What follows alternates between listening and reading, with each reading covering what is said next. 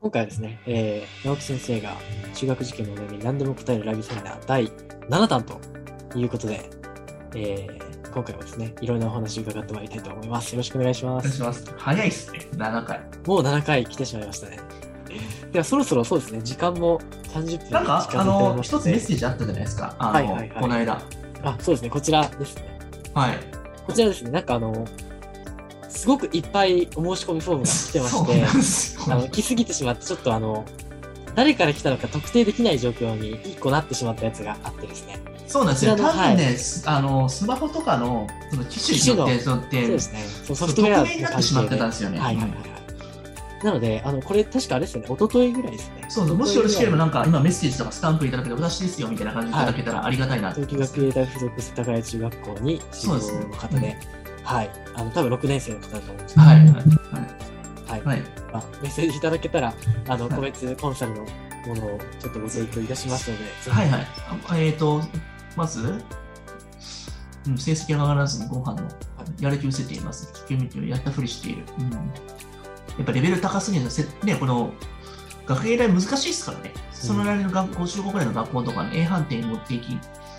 うん、A 判定に持ってきてるからって受かるってわけじゃなかったりもするかまあ、らそうで、すね、確かに。具体的に5を上げるっていう活動を今やるというよりかは、今、偏差値を見るわけじゃなくて、ある程度55ぐらいの同じような学校のところの学校の過去問やって自信つけさせていってるうちに、その内容をやっぱりやっていくと、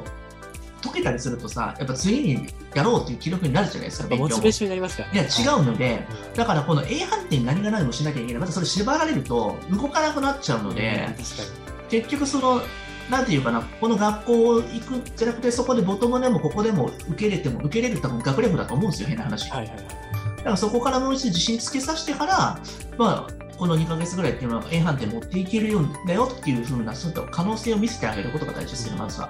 そうですね。うんそこが本当に今日全部話通用するんですけど通ずるんですけどこのやっぱねみんなね志望校に縛られすぎなんですうよん、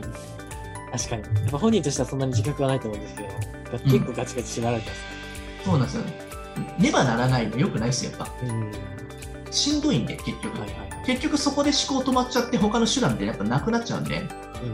うん。こういった手段もあるしここまでやってこれたんだこういう学校も受けれるんだぜみたいなところの教えてあげてそこをまず倒して次ここっていう感じで、はいはい。ラスボスはねちょっとね